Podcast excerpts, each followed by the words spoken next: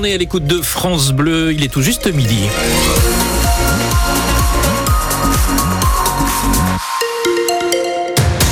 Vos infos avec euh, Philippe Thomas. Sur la route, pas de difficultés particulières, mais attention aux chaussées glissantes. La météo beau et froid aujourd'hui, du soleil avant des nuages en soirée, de moins 4 à moins 2 seulement cet après-midi. Le département de l'Orne a connu l'une des plus fortes baisses de la population française. En 6 ans, l'Orne a perdu quasiment 10 000 habitants. C'est le département normand qui a connu le plus fort recul selon les derniers chiffres de l'INSEE publiés il y a quelques jours.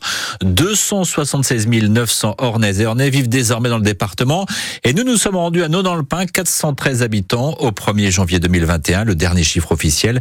Qu'en disent les habitants et le maire, Jeanne Stemar dans les rues de Nonan-le-Pin, il y a une pharmacie, une boulangerie, un city-stade et même une station essence. Pourtant, difficile pour le maire Patrick Amélan d'attirer du monde dans sa ville. Des personnes seules, âgées, dans des maisons euh, anciennes. Euh, et puis quand elles euh, décèdent, il n'y a pas beaucoup de personnes qui veulent revenir dans ces maisons-là parce qu'il y a beaucoup trop de travaux à faire. Il y a des maisons qui sont vides depuis 20-25 ans dans, dans, le bourg. Alors ça, c'est pas, c'est pas normal. Malgré tout, Michel et François restent optimistes. Ici, c'est mignon. On a le haras du pain qui est juste à côté. Donc c'est vrai, c'est plaisant. On veut pas que nos villages meurent et on est bien à la campagne. Dans notre commune à nous, on a de la chance, on a un petit peu de jeunes qui viennent d'arriver. Alors espérons que ça va continuer. Stéphanie est boulangère et ne s'inquiète pas non plus. On fait avec. Euh, nous, on est commerçants, donc on essaye de, de faire bouger les commerces justement, puis la commune, mais bon, on n'a pas à se plaindre. Donc niveau commerce, ça va. Pourtant, le maire en fait le constat, la population vieillit. Sur 410 habitants, 130 ont plus de 65 ans. Une année normale à 90 pain, c'est 5 à 6 décès et puis 3-4 naissances. Et là, en 2023, c'était encore plus marqué, quoi. Pour permettre au village de perdurer, un projet de commune nouvelle se prépare pour la fin d'année 2024 avec quatre autres communes du secteur. Et sur ce sujet de baisse de la population, le président des maires ruraux de l'Orne, François Carbonel, était notre invité ce matin. Retrouvez son interview sur francebleu.fr. À cause du verglas, le vol Marseille-Caen a été euh, dévié ce matin. L'avion qui devait arriver à 8h40 a dû se poser à Nantes avant de repartir pour Carpiquet, où il est arrivé peu avant 11h. Les autres vols n'ont pas été impactés par la météo. météo.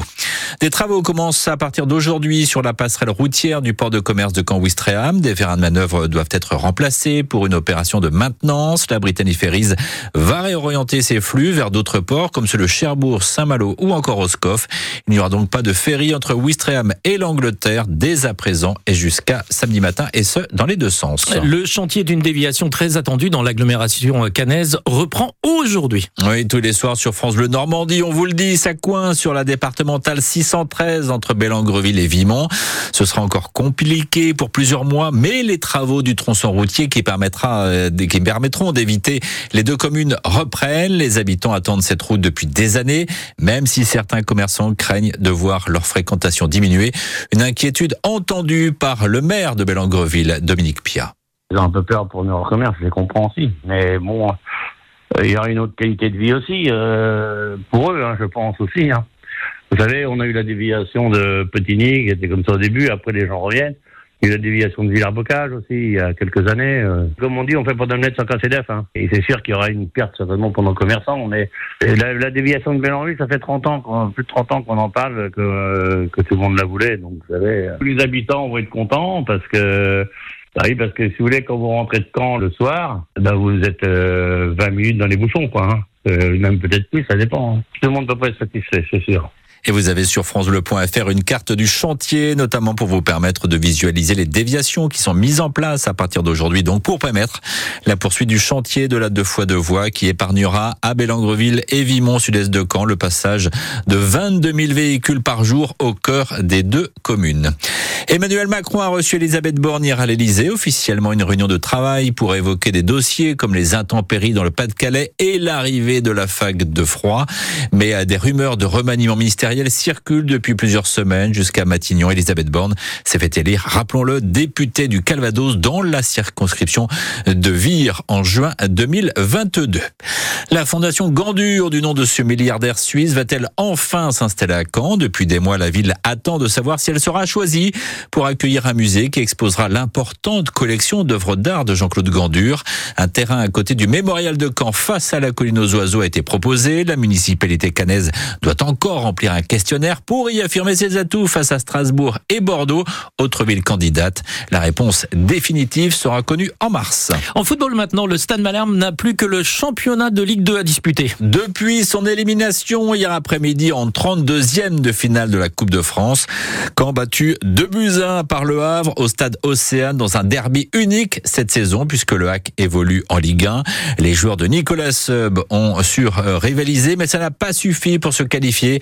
Cela reste malgré tout encourageant pour la deuxième partie de saison, reconnaît le milieu de terrain Bilal Brahimi. C'était un bon match. Euh, c'était un derby. On, on, a tout donné. On s'est donné à fond et, et ça s'est joué à rien. Et on a, on a essayé de combiner sur les ballons qu'on a eu. Après, moi, euh, sur ce match, j'aurais pu mieux faire en mettant plus de ballons à l'ex. Par moment, peut-être moins jouer latéralement pour euh, le trouver. Oui, bien sûr, il nous demande de jouer vers l'avant le plus souvent possible pour faire avancer le jeu. Et, et comme euh, il nous le demande tout le temps, il faut jouer vers l'avant pour avoir plus d'action. On fera de la On a vu que euh, ça peut jouer à rien des matchs et on va essayer de bosser pour euh, le championnat qui est plus important. Le championnat avec le premier match de la phase retour samedi à Dornano face à Concarneau. On en parle ce soir dans Allo Malherbe sur France Bleu. Après le journal de 18h, le défenseur canet Alexandre Kouef sera notre invité. Vous pourrez évidemment lui poser vos questions.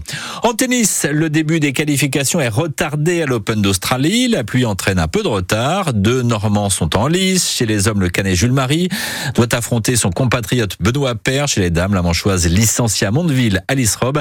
Elle opposée à une joueuse suisse. Objectif pour les deux Normands, remporter leurs deux matchs, leurs trois matchs, pardon, de qualification pour décrocher leur billet pour le tableau final du premier tournoi du Grand Chelem de la saison.